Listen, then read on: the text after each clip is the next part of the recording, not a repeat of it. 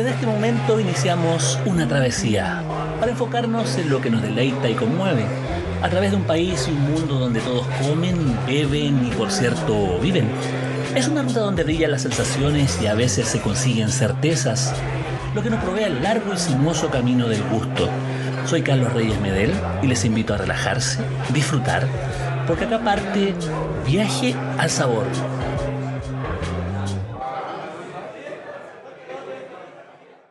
¿Qué tal? Nuevamente esto es Viaje al Sabor, probablemente el podcast más sabroso de Chile. Yo sigo contento porque volver a la presencialidad eh, respecto de estas conversaciones le dan un tono muy especial eh, desde lo técnico, pero también de poder eh, juntarme con personajes que, que, han marcado el desarrollo de la historia de la cocina de las últimas décadas, y desde distintos puntos de vista, no necesariamente de los fogones eh, en el caso que tenemos en esta oportunidad, sino que desde la creación de contenido, desde la orientación culinaria, no necesariamente desde una cocina, eh, eh, por supuesto era una cocina profesional, pero orientada hacia el gran público y que, o, un segmento de público que también marca tendencias.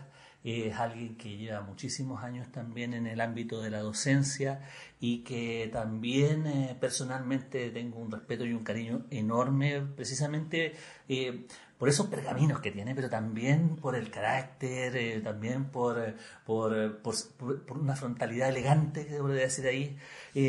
aquí, aquí estamos hablando con la historia también, pero con el presente. Y ese presente se llama Rosario Valdés, fundadora de revista Paula Cocina, que marcó una época. Ya solamente con eso ya podemos tener un podcast completo. Pero también ha tenido una larguísima trayectoria educacional eh, fruto también de la casualidad, como dice ella, pero no me voy a adelantar en mayores conceptos, sino que la vamos a saludar de inmediato. Bienvenida acá. Yo vine, yo vine acá a Valparaíso, estamos en este momento en una oficina de, de INACAP Valparaíso, donde en este momento ella, eh, ella, ella hace clases. Y bueno, bienvenida, pero también gracias por tenerme en, en una de tus casas.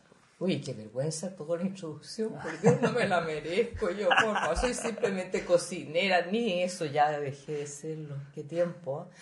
Escribí comunicar, yo, yo creo que soy una comunicadora. Sí, también comunicadora, porque... Comunicadora. A ver, te, abordaste, por ejemplo, partamos por esa parte, porque, porque abordaste... Eh, la piedra roseta de la gastronomía histórica nacional, que fue el libro Apuntes para una historia de la cocina chilena en el ah, año 2007 eh, que, obviamente marca un saber y Daniel. Eh, le hiciste una reedición desde el punto de vista de interpretación de las recetas. Eh, ¿Cómo se aborda, digamos, un libro de esa manera? ¿Cómo, ¿Cómo se llega a eso? Mira, yo creo que siempre me interesó la cocina chilena, obviamente, por haber vivido muchos, muchos años en Estados Unidos. fueron 15 años y yo me acuerdo que cuando me fui a Estados Unidos, lo que eché en la maleta fueron los libros de cocina. Eché Olga Bach, La Buena Mesa, y eché otro, ah, de la, de la señora Bravo. Mariana Bravo. La Mariana Bravo. Claro, porque tenía los dos extremos. Y, y, me entretenía cocinando en Estados Unidos para tratar de que mi hija eh, tuviera algo chileno. Y convidaba a chilenos a cocinar. Eh, me acuerdo que para, para el septiembre, para el 18, yo hacía una torta merengue con la bandera chilena arriba. Uy, que me, me ganaba por, por interpretar Chile! Quizás la nostalgia, vaya uno a saber esos sabores que uno ha tenido desde la infancia, que hoy día lo vimos reproducido en los muchachos. Me llamó mucho la atención los estudiantes, cómo quieren volver a esos recuerdos familiares Ah, bueno, entre, paréntesis, de contarles a quienes nos están escuchando que nosotros venimos saliendo en este momento de una prueba de platos de un menú de degustación de varios tiempos que donde los alumnos de último año de, la carrera de gastronomía entregaban información respecto a la naturaleza del plato, pero también que los inspiró. Y ahí hay una inspiración como familiar, tradicional. Claro, eso mismo uno lo acarrea con uno sin darse cuenta, ¿eh? va con uno, esa memoria gustativa y una memoria de, recordar todas estas cosas. Bueno, y, así va, va saliendo. Y, entonces, entre las cosas que me llevé fue el libro de don Eugenio Pereira, de la historia. Entonces, usted tenía esta cocina popular, esta cocina de la clase alta, digamos, que me hice Olga Bach, y este libro que era la historia, de, juntar todos estos, conceptos. Don Eugenio me, me, me marcaba el lado histórico muy fuerte pero eh, cuando llegué a Chile me encontré que eh, faltaba esa parte histórica, pero a nivel de los alumnos, una cosa más pedagógica. ¿Y qué me dediqué? Dediqué a mirar el libro desde un punto de vista de enseñanza. Entonces, por ejemplo, cuando don Eugenio hablaba de la torta con barbalá, bueno, ¿qué es lo que hice? Busqué la receta de la torta con barbalá, porque los alumnos tienen que saber si está mencionando la torta con barbalá, ¿qué es esta torta? ¿De qué se trata? ¿De qué está hablando? Y así me fui descubriendo una historia de la cocina chilena, pero a través de su receta, que no era a través del acto, lo que hablaba don Eugenio, cuando se abrió el primer restaurante, el primer chef que llegó, era muy histórico, ¿no? Aquí era más pedagógico. Y, y esa, ese aspecto pedagógico me ha seguido. ¿ah? Eh, eh, es una cosa como que lo llevo dentro del corazón. Claro, porque esa reedición fue el año 2007, fue un trabajo arduo, largo. Larguísimo. Pero... Conseguí gente que me hiciera, por ejemplo, toda la parte del glosario nomástico, la que está atrás del libro. Porque yo decía, pucha, los chiquillos sabrán quién es ese Papa Gash bueno, pero ah, hay que decir un poco quién es este personaje cuando llega a Chile, porque Don Eugenio hace referencia a estos hitos, o hitos históricos, hitos gastronómicos, pero sin entrar en mayor detalle. Claro, por eso se llaman apuntes, porque él tiene una tremenda labor historiográfica, pero eran en sus ratos libres, ah, voy a hablar de cocina. Y así se va creando este cuerpo eh, de datos históricos, muchas veces no, no muy bien conectados, eh, y había que darle un, un hilo conductor. Claro. Y, que sirviera como para enseñar a los chiquillos. Y verás tú la cantidad de alumnos que aquí me lo piden en el libro, me piden que le explique algunas cosas, porque hay un interés. Y que ese, eso de repente yo creo que hay que cultivarlo más en vez de anularlo, como nos está tocando ahora como que dice que la cultura no importa, que no, para qué, las materias primas tampoco. Yo creo que todo lo contrario, no sé, pues, como nosotros aquí mm. somos vos nomás. no, pero acá también hay una actividad formativa eh, en, lo que, en lo que está haciendo, pero, pero también una actividad que realmente marcó a una generación, eh, se son muy apreciados los libros de cocina de revista Paula Cocina, esta variante que tuvo a contar de, de principios de los 80 y que duró hasta más o menos el año 2000, el inicio del 2000, fueron casi 20 años de, trayectoria, que tú me contabas que era algo eh, fruto de la casualidad. Eso también es una historia que, que mm, sería bonito tenerla, tener, tenerla así a, flor de piel, porque ¿cómo, ¿cómo nace con la cocina? Hay un cuento, ay, pero tú vas a contar mi vida. Bueno, eh, como yo les dije, ya viví en Estados Unidos y cuando dije yo ya llegó el momento de, de, terminar el matrimonio, me vuelvo a Chile, quiero volverme a Chile. Entonces llegué aquí con una, con una hija y una maleta, como siempre digo, dejé todo allá, pero quería volver, quería, quería hacer algo en Chile, sentía que, que, tenía que hacer algo, sobre todo en cocina, donde me había preparado y estudiado, había ido a estudiar afuera también, reconozco que fui a estudiar a París, fui a estudiar a Inglaterra. Claro, no, era casual esta formación, no, no, no. estaba el espíritu ah. chileno, pero había una, una formación técnica primaria. Bueno, y te cuento algo que no, a lo mejor tú, no, tú no sabías, cuando yo salí del colegio, ya, ya tiempo de mi bachillerato, en aquella época era bachillerato, me fue muy bien, y mi mamá me dijo, ¿y usted qué va a estudiar? Entonces yo le dije, cocina. Me dijo, no, eso no se estudia, se mira. Así que vaya a mirar a las distintas ollas y mire. Bueno, y yo entraba a mirar a la cocina de mi casa y una señora que cocinaba me decía, no, mijita, salga de aquí porque se me va a cortar la mayonesa. Y yo decía, ¿por qué voy a cortar la mayonesa a esta señora? ¿Qué, qué pasa conmigo? Entonces siempre sentí que no era bienvenida en la cocina, que para mí era la cocina, mi papá me decía, no, eso no se estudia, yo entraba a la cocina y me decía, no, tampoco, entonces cuando salgo a Estados Unidos, ya casada con una hija, dije, cocina es lo mío, ahora estudio, estos gringos también, voy a ir a estudiar a, Italia, voy a estudiar en, Inglaterra, y me arrancaba, pues, me arrancaba a estudiar. Y así fue formando la carrera eh, bueno, volviendo, llego a Chile y, tú te reías de mi cuento. Entonces llegué a buscar trabajo. Yo había estudiado arte ¿eh? en la Chile. Y, entonces me tocó en la época hacer práctica en la revista Paula con Isabel Allende. Con todo este grupo tanto se habla, pues yo era bien amiga, todas ellas salían con Isabel Allende a, a morir. Es, que una mujer muy entretenida. Bueno, y, y llegué de vuelta a, a golpear la puerta de la revista Paula donde había hecho mi práctica y dije, oye, ¿saben qué más? Quiero pega. Entonces la Constanza que era la jefa me dijo, bueno, ¿pero qué sabes hacer? Entonces yo dije, cocina. Me dijo, ¿sabes cocina? Sí, yo algo sé, le dije, pero me dijo, mira, hemos tratado que la cocina se levante en la revista, que, pero nos ha ido muy mal. Me dijo, si tú te la puedes, échale. Pucha, dije yo el desafío, miré lo que habían hecho, no, no estaba nadie conmigo, era más anticuado. Dije, no, esta cuestión es anticuada, yo todo lo que traía de afuera. Yo venía del sushi, venía de, restaurantes japoneses, imagínate. Cosas que no se conocían acá en el sur, o cocinas orientales, indias, árabes. Yo hablaba de cibulet y me llamaban, me decían, ¿qué es eso? Me decían, señora, ¿usted de qué está hablando? Y yo decía, ¿cómo no van a saber lo que es cibulet? Y yo decía, bueno, ya, bueno, ya, pero me tuve que ir acomodando ya. Y bueno, y, hacíamos todas las producciones de Paula, todo, yo dije siempre, estas recetas, todo se va a hacer, todo, se hace todo. Aquí no se publica nada sin haberse hecho y probado. Por lo demás es un principio básico de cualquier revista, serie que se precie, y eso también lo aprendiste en Estados Unidos. Sí, sí, soy media gringa, entonces... Estados Unidos. La, la, verdad antes que nada. Entonces había que tomar fotografías. Se me, se me desarmaban las musas, se me desarmaban las cosas. Y la fotografía tal cual. ¿eh? Hay una fotografía preciosa que yo no me atrevo ni siquiera a mostrárselo a los alumnos. Que había una mosca arriba de una lechuga. Oh. Y salió la fotografía. Y alguien tan maldadoso, tan malvado, me mandó una carta diciendo, mira, estimada editora, la felicito por su revista, pero en la página tanto hay un ingrediente que le faltó en su receta. ¿Qué pasó con el ingrediente mosca?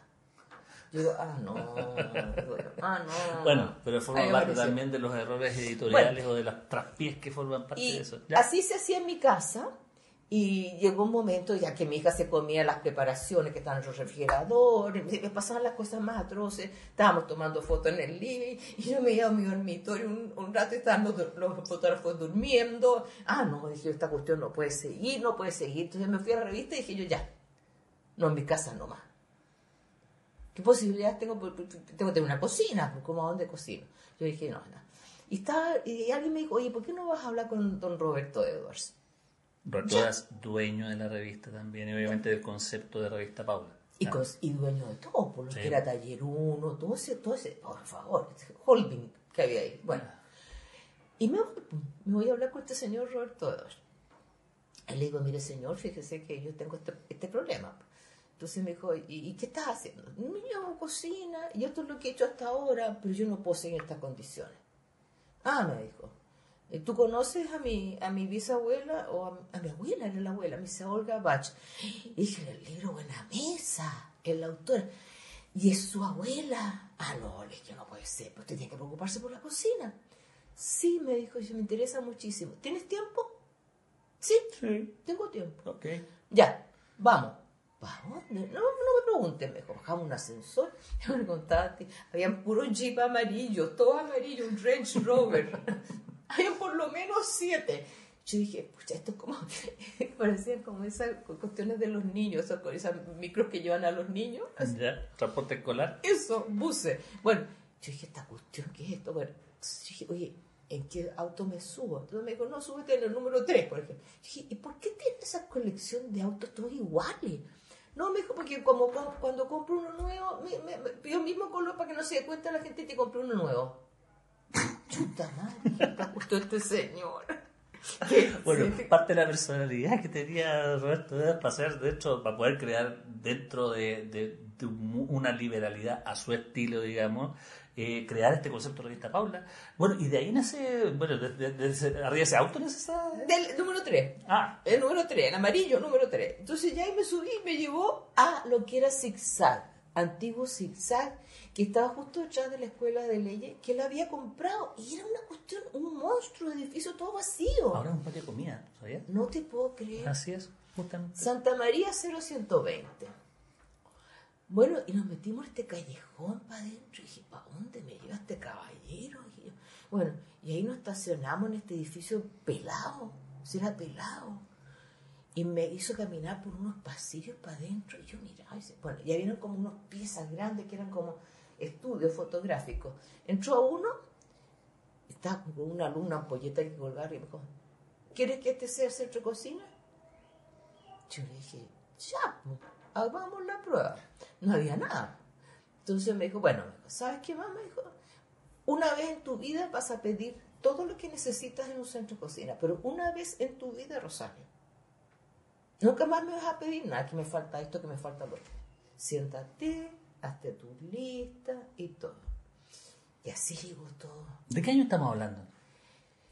Yo llego a Chile el 82, 83, 80, sería 85, porque pasaron dos años en mi, en mi casa. Ajá, ya la, la, proto Paula Cocina ya tenía, ya, tenía su nombre, ya me imagino. Claro, ya tenemos un nombre, tenemos, yo tenía ya fotógrafos, tenía periodistas.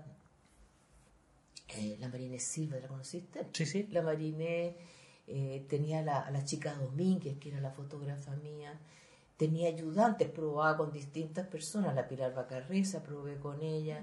Ajá. Sí, la Pilar, porque yo, yo estuve en París junto cuando estaba la Pilar estudiando, entonces ah, éramos amigas de, de conocimiento claro, todo eso. Y a la Pilar yo le ayudaba con todos sus libros, y murió, fíjate, con el último libro, pues me estoy cambiando de tema, murió cuando terminó el último libro, fíjate que me lo mandó y me dijo, espero tus comentarios. Y ahí está, ahí nomás llegó la pobre y se murió. Oh. Nunca más pudo comentar. Oh. Bueno, pero ahí queda en el recuerdo también mucha gente que pasó por esta publicación que obviamente marcó, marcó esa historia. Ahora, debo decir que también eh, yo no soy una joven eh, ¿no? Sino que yo también estuve en esa revista, trabajé unos pequeños, unas, algunas semanas estuve en ese centro y doy fe del tamaño que tenía, de la biblioteca que tenía, de la cocina, del centro de fotografía. Es el mejor lugar donde yo he trabajado desde el punto de vista eh, técnico para desarrollar un proyecto culinario y precisamente gracias a ese tipo de recursos, también evidentemente de la línea editorial, eh, se fue consolidando como un proyecto que duró, ¿cuántos años duró finalmente? ¿Como 20? 20 aproximadamente, hasta que se vendió a Copés y después ya, es otra historia. Ahí, terminamos los churros asesinos. Oye, sí. no, no,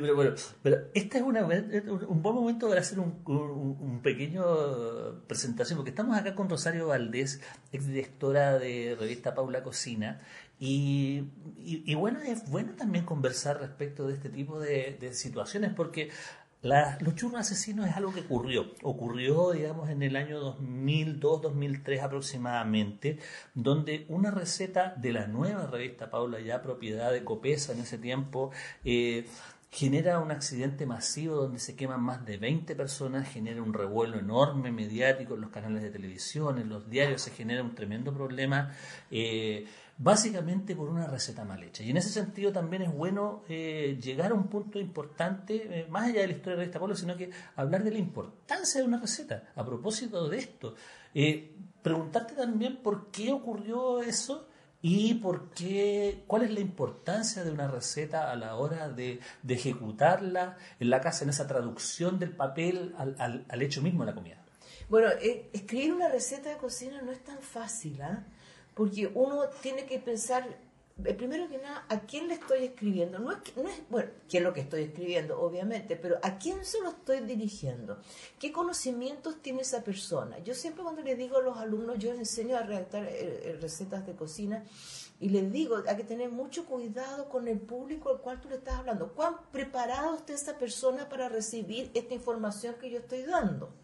Ahora, hay recetas peligrosas esta es una de ellas. Los churros es una receta peligrosa. Si tú te das cuenta, eh, si miran ustedes con detención, eh, eh, cuando se hace churro, los churros lo hace la gente. ¿Te has fijado que se hace con una máquina que cuesta mucho? La mezcla cuesta mucho pasarla por. ¿Se ha fijado? Claro. Cuesta, es una máquina. Es una máquina que sale a presión, y que llega, digamos, con una consistencia específica en abundante aceite a una temperatura específica. ¿Y qué pasa con la receta? La receta lo pone como algo muy sencillo. Un día de lluvia, así como que usted va a llegar a la casa y va a pedir los churros, mamá, haga. Bueno, el resultado, mira la receta de la revista Paula, que no está mal, no está mal. Si lo que le faltó fueron especificaciones ser más claro, entender al público al cual se estaba dirigiendo. ¿Qué conocimientos tiene esa persona sobre cocina? No es una receta que yo pueda lanzar así tan fácilmente y decir, esto a primera le va a resultar. No. De partida, la mezcla es una mezcla muy espesa. Y decía, eh, la mezcla, todo, hasta ahí está bien dijo el. Pero, decía, colóquenle una, una manga pastelera ya estamos pensando una manga pastelera, puede ser de hielo, pero puede ser de papel. Y se puede romper si la masa es muy... Eco, aquí vamos. Entonces, ¿qué es lo que le ha pasado a la señora? Una boquilla canelada, que es una boquilla canelada con bonito para que el churro le quede con, un indentado. También está forzando esta masa, que es tremendamente espesa. La está forzando a través de una manga, a través de una boquilla pastelera, una cosa chica. Entonces, ¿qué es lo que ha dicho la dueña de casa? Estoy pensando como dueña de casa. Dicen, pucha, me equivoqué en la receta o se equivocó la revista, entonces debería haberle puesto más agua. Vamos con, de nuevo con la mezcla le echa agua, que líquida maravillosa, pues la meto en la máquina, perfecta, perfecta la cosa. Pero ¿qué es lo que pasa? Yo tengo un sartén ahora, no es profundo el aceite, es un sartén con poquito aceite. Para ahorrar en aceite. Para ahorrar, pues ya estoy bajando, de fijáis como que ya uno empieza a decir, bueno, esta persona va a ahorrar en aceite porque estoy dirigiéndome a un público que es relativamente ahorrativo. Claro, estamos diciendo también que fue en este caso puntual eh, una publicación donde se, se, se tiraban unos 4.000, 3.000 ejemplares versus 120.000, 150.000 ejemplares, que era el mayor tiraje de la tercera en aquellos tiempos, en, eh, hace 20 años atrás, eh, los días domingos. Era, no existía internet prácticamente, entonces finalmente todo, todo eso era parte de, de, de, un contacto masivo con la comunidad. Claro, entonces llegas tú a esta mezcla, que está líquida, ¿ya? y tienes el aceite hirviendo poquito, poquito, tienes aceite hirviendo en un sartén, ¿ya? Entonces empiezas a poner la, mezcla de churro en el sartén del aceite. Lógico, la primera instancia va a crear una costra. Obviamente, la mezcla va a crear una costra, porque una mezcla que, que, lleva eh, harina. Hace costra inmediata, porque tienes el aceite súper caliente, poco aceite. Costra inmediata. Pero ¿qué está pasando adentro? adentro está hirviendo el agua, pues, si le echaste agua. Entonces esta agua tiene que salir por alguna parte. Y al salir explota. Y al explotar, ya sabemos lo que pasa. Generó una serie de quemaduras. Aceite, pues el aceite por todos lados. En un sartén chiquitito, que está poco aceite, bueno, te, quema. Y encontraba, y ir a la dueña de casa haciendo esta receta. Encontraba niños abajo, ¿ves tú? Niños que estaban esperando los churros que la mamá estaba haciendo. Entonces, niños quemados, mamás quemadas, entonces era todo un drama. No, fue un tremendo drama y precisamente, como, como decíamos un rato atrás, es la interpretación. Finalmente, a la hora de las recetas, eh, la lección es, obviamente eh, seguir, por un lado, al pie de la letra las buenas recetas y también identificar la precaución y también redactar recetas hacia un público que las pueda entender. Exacto. Y en ese sentido también es bueno eh, es un buen pie para poder conversar acerca de la formación, de la enseñanza, porque, porque aparte de, después hiciste, aparte de esta carrera primero eh, comunicacional, eh, académica, después desde la investigación a través de este libro, eh, sobre todo a través de este libro, pero también ha habido una labor docente en culinaria inicialmente, en INACAP, después en Duoc, después vuelta a INACAP. ¿Qué te inspira eh, eh, trabajar con, los chicos y, cómo ha evolucionado la enseñanza en todos estos años, ya que son, son bastantes, más, más, de, más de una década ya trabajando con, estudiantes? Fíjate que eh, cómo ha evolucionado, yo creo que nada. Yo creo que se enseña lo mismo que yo aprendí cuando estudiaba. Pero hace 40 años, hace 45 Igual, años. Los cortes de, de cuchillo son los mismos, el mispois, el brunoise, la mise en place. Se, habla francés es la base. Entonces tú hablas el mismo idioma. Los niños, los chiquillos, los alumnos, los niños, como les digo yo, mi hijito y mi hijita son aquí. Ah, Entonces se ríen, se ríen casi como la abuelita enseñando. yo me río. Bueno, y eh, eh, son los mismos términos. En Milpois, que que la bechamel, la, la, no sé, pues la, la, glace de viande. Pero, a ver, ya, por un lado, ya, esa base francesa existe. Tiene que estar. Ya. El rigor de la cocina tiene que estar. ¿Y está? Está. Ah. Está. Eh, yo siento que, que en realidad, si tú me dices a mí que puede haber cambiado tanto, no tenemos más alumnos, hay más gente interesada en la cocina, eh, hay técnicas que, que, han avanzado, la cocina molecular, tenemos otras cocinas, te fijas, y, y, procedimientos, el subir, el, empiezan a salir la tecnología La tecnología avanza, pero la tecnología que está haciendo está reemplazando las técnicas antiguas, así que yo puedo, te fijas, la técnica antigua me va a tomar más tiempo quizás, ¿ya? Y la otra me está ayudando con el tiempo, más rápido. La otra, bueno, ahí, ahí te fijas, pero, pero estoy haciendo lo mismo. Si tú me preguntas a mí, ¿ha cambiado? No es lo mismo, pues estoy haciendo lo mismo. Estoy cocinando lentamente, ahora tengo que subir, que lo puedo dejar abandonado, que siga cocinándose. Antes no, tenía que estar yo echándole más agüita a la olla porque se me consumía. Entonces es lo mismo. Pero, pero también, por otro lado, aumentado el interés, eh, enseñar lo mismo aumentando el interés también puede ser un poco contraproducente. Hay muchas críticas respecto, estamos grabando esto dentro de una institución educacional. Eh, que también, como muchas otras, ha sido cuestionada por parte del mundo profesional después, que los chicos no saben nada, que les cuesta un montón, que les cuesta reaprender. Eh, hay uno que está constantemente hablando con cocineros ya en, la calle, digamos, en distintos tipos de restaurantes, eh, no se siente conforme con la formación académica. Eh, hablábamos también que, yo por lo menos hablaba con una gente académica de Valparaíso, que no se enseña maridaje entre comida y vinos hoy antes sí se enseñaba. Eh, ¿Qué pasa ahí con, esa, con, esa evolución? Bueno, eh, ahí yo poco puedo opinar, ¿ah? porque en realidad soy bien afectada, porque te, te, contaba a ti que el curso mío de materias primas fue eliminado de la malla. Entonces yo estoy observando, tratando de preguntarme, ¿qué pasa? ¿Por qué? Y la respuesta generalmente la que están dando es que nosotros le estamos dando el gusto a los empresarios. El empresario el que está pidiendo, que no, no quiere estos personajes que van a hablar de materias primas, no quiere, quiere un cocinero. Y van a terminar siendo ayudantes de cocina, ni cocineros, yo creo. Allá a esta altura estamos bajando de nivel, lo que era tan bueno en un momento dado, el tiempo de Guillermo Rodríguez, de un René Appen que viene a fundar en acá eh, gastronomía. Eh, eso se fue. Y mira lo que salió. Entonces yo no veo eso ahora. Yo no, ¿Tú lo ves?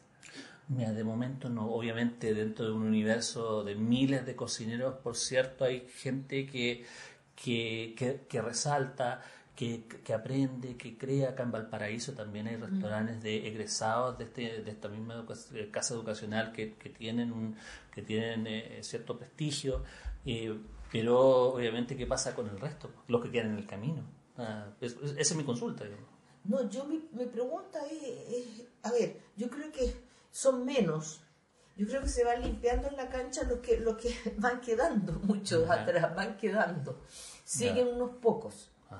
Y en mi consejo ahora, sobre todo en estos tiempos, es que viajen, cosa que antiguamente no se podía hacer. Que salgan para afuera, que salgan a ver lo que están haciendo otros. Porque yo creo que aquí nos falta, nos falta todavía mucho. Eso es importante, Rosario, eh, tener en cuenta, porque estamos hablando dentro de la escuela. Yo no sé si tú tienes una afición de ir a restaurantes y ver las tendencias. Ah, pero antes, eh, hay cosas que también han ido ocurriendo a lo largo de estos últimos 20 años, sobre todo. El mayor interés por lo chileno, por lo patrimonial, hay mayores restaurantes chilenos, hay una cierta identidad sanguchera eh, sobre lo que se entiende por cocina chilena, que es básicamente cocina de la zona central, eh, que ¿tú, ¿tú, has notado ese interés en los alumnos de las últimas generaciones? De la cocina chilena interesarse eh, poco. Sí. Poco. Poco, bien poco. les interesa más. Mira, yo veo que no hay un interés de una cultura gastronómica hay un interés, pues están todo el día pegados a estos celulares, están mirando Instagram bonitos, cómo presentar platos. Yo creo que hay mucho, mucho visual que está mandando. No les preocupa mucho qué sabores tiene esa, esa foto que están mirando. No les preocupa mucho de dónde proviene esa, esa, no sé, presentación. O esos sabores, fíjate que no se preocupan de los sabores. Yo creo que esta influencia visual, de la cocina visual, yo creo que ha causado mucho daño. Porque los muchachos están mirando esto, el Instagram, están mirando permanentemente. Yo veo las tortas que miran, los, los pasteles que miran, están siempre mirando. Claro, hay un, hay un interés por la cocina, pero, pero se exacerba lo visual. Lo visual, lo visual. Y, yo creo que ahí, ahí, hay un, bueno, es lo que está pasando actualmente, pues tenemos que, antiguamente no había nada, pues. Acuérdate que la buena mesa no tiene ni una foto pero está la, Después tuvo la, la cocina, que también tenía un componente visual. Varios de los mejores fotógrafos de Chile trabajaban, ahí. Sí, pero yo ahí fui la convencida, yo tenía mi teoría, ahora tengo que eh, correr, eh, pensarlo dos veces antes de decirlo Ay, no sé qué señor. bueno, estamos en, en, vivo, no en directo. Eh, Y, ¿qué es lo que me pasa a mí? Yo siempre decía, bueno, porque yo estudié arte también, eh, siempre decía que para mí me gustan los libros de cocina sin fotos, porque me gusta a mí imaginarme cómo sería, cómo armaría yo ese plato. Aquí ahora la inversa. Aquí se interesan por la foto. Y la foto es la que engancha quizás para hacer el plato, cómo se hizo eso. Pero la foto es la que manda, para mí mandaba la receta.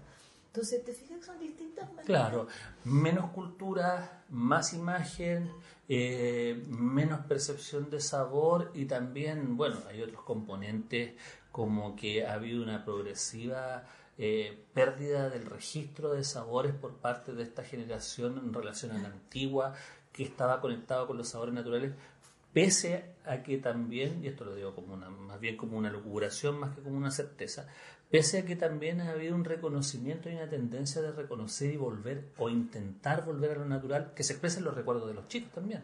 Sí, eso me llamó la atención, que es una cocina como nostálgica, de repente dije yo, va, va, de, de cuando acá que estamos tan nostálgicos, pero eh, me pareció interesante, encontré un camino curioso, no, no, no, no, no, no lo había pensado, para serte bien, bien franca, honra, que como te dije, yo había hecho esta cuestión, hágase un menú de degustación con tramos de aquí y aparecieron estas, estas estaciones del ferrocarril. Ah, bueno, a propósito de eso, para quienes nos están escuchando, un alumno eh, se, se, les pidió hacer una ruta gastronómica eh, orientados eh, básicamente en cinco cinco spots para hipotéticamente un día o un fin de semana y un alumno se le ocurrió hacer estaciones gastronómicas desde Santiago a Valparaíso o Valparaíso a Santiago en cinco eh, tramos del viejo ferrocarril, o sea, dándose la vuelta por Quillota, Tiltil, Yay Yay, o finalmente también. llegaron a Tiltil y ahí Santiago. Que como idea es fantástica también, pues, pero también es un eco de nostalgia, porque el ferrocarril también. Ya no existe. Claro, está hay una pelea por tratar de recuperarlo, pero no necesariamente es algo que, que, esté. Ahora es pura carga nomás, no, no, no, hay pasajeros. Claro. Pero bueno, volviendo a ese, a, ese tema, porque ya estamos ya en la, en la curva final de este, de, este conversatorio, que siempre se hace corto, ¿ah? que lo advertí fuera del micrófono, que ¿cómo ves tú la panorámica gastronómica en general? No sé si vas mucho a restaurantes o, o si tienes alguna, pero ¿Cuál es la temperatura que tú ves en términos técnicos, de ideas, eh, de alguna...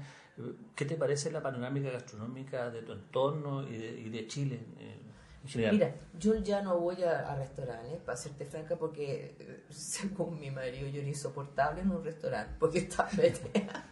Digo, yo ya no voy más contigo a restaurantes, porque qué, qué esto, qué la otra, qué el sonido, que por qué no, no controlan el sonido. Hoy día te iba a decir, falta un género aquí porque está, está retumbando el sonido, entonces, y por qué no me trajeron el agua y por qué el vino. Pues mira, entonces me dijo, ya, yo cocino en la casa.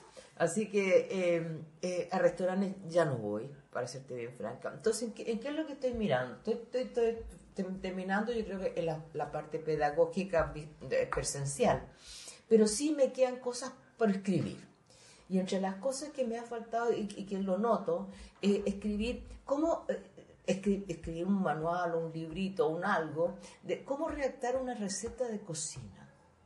Que yo creo que faltan manuales de, de ejecución de cosas tan fáciles pero tan difíciles también. Y eso es lo que quiero escribir. ¿Un, un chileno? ¿Una cosa así? una cosa chilena, no chilena tampoco lo miro, pero ¿cómo comunicar cocina? ¿Ya? En el ámbito, de lo que me ha tocado a mí hacer. ¿Cómo comunicar cocina, como te decía yo, eh, un, manual? Sí, que esto es un manual nomás, no, no me quiero meter en la parte personal porque ¿Para qué ya he dicho tanto? Ya he hablado tanto en mi vida que ya no, ¿para qué más de la Rosario Valteo? hoy? Eh, escribir, escribir, escribir, porque no, no, ya yo en la fotografía creo poco, porque veo que hay muchas fotos falsas, entonces no, no me gusta. Yo no la pilla al tiro la foto falsa, entonces no, no, no, no, quiero escribir. Y esta parte no me interesa. Me interesa sí la parte escritura, me interesa. Cómo redactar una buena receta de cocina eso es lo, ¿Cómo transmitir? Porque vienen estos muchachos que había esa cosa nostálgica, pero que de alguna manera ellos transmitían en el postre. Pero si tuvieran que transmitir por escrito a sus hijos, a sus nietos después, ¿cómo lo harían? Cuando ya no puedan cocinar. Claro, cuando ya no tengan el teléfono para sacar la foto o... que la, manito le falló o, que ya no puede... No, ¿Te fijas como que... Eso es lo que viene, básicamente. Eso conmigo, es lo que contigo. Conmigo. Con, con, con, INACAP, como ya te conté, eh, seguiré hasta que me digan hasta luego, ha sido un gusto. Eh, pero yo veo que aquí está mucho más dedicado a satisfacer al empresario, que son los dueños de INACAP básicamente sí, eso, tiene que darle gusto al, patrón, digamos. Por supuesto. Obviamente. Si no, si, no ¿cómo? Y, y, y, y, y, eso, y esa cosa va dedicado específicamente a los talleres a crear chiquillos que están dedicados nada más que al, pica pica, como digo yo, poco piensa, piensa. Eso es importante. Bueno, Rosario, te agradezco muchísimo también esta conversación que fue muy agradable, entretenidísima. Y verte de nuevo, yo verte de nuevo, verte de nuevo que Sí, hace muchos años estuvimos juntos trabajando acá en, en, la región, pero también eh, hemos mantenido algún tipo de contacto epistolar, también hemos conversado un montón, pero, pero básicamente poder también plasmar un poco de tus impresiones a un público mayor, porque, bueno, eh, eh, es interesante tener un punto de vista de alguien con una experiencia larga, que ha vivido distintas épocas de la historia gastronómica moderna de, Chile a través de una publicación que generó también eh, un impacto eh, importante, trascendente. Yo creo que hasta el día de hoy las colecciones de Pablo La Cocina deben estar dando vueltas por ahí. yo les digo a mis alumnos, es Carmen en el cajón de la abuelita, van a encontrarse ahí. Oye, se me olvidó una cosita respecto a la reacción de recetas de cocina. Yo se los pasé a los chiquillos volviendo de la cuarentena, volviendo o trabajando online, a lo mejor quizá cuando aparecieron todas estas eh, formas de, de, mantenerse con vida los restaurantes, que, que llegaron a mandarte, fíjate, todos estos, eh, ingredientes ah, con una receta que iba incluida dentro. Pero que ves chiquillos, ves chiquillos, tienen que saber redactar una receta, porque fue una herramienta que en ese momento les fue muy útil para no cerrar el negocio. Así que ve la utilidad de redactar una receta de cocina. Ajá, justamente eso, la receta escrita, eh, no, la imagen no es todo desde el punto de vista de Rosario Valdés, una de los grandes personajes de, la cocina chilena en los últimos, de las últimas décadas. Y ha sido eh, muy grato poder conversar eh, con ella y bueno, nosotros llegamos hasta acá el próximo eh, invitado o invitada será tan interesante como la que acabamos de tener en este momento. Nosotros nos vemos.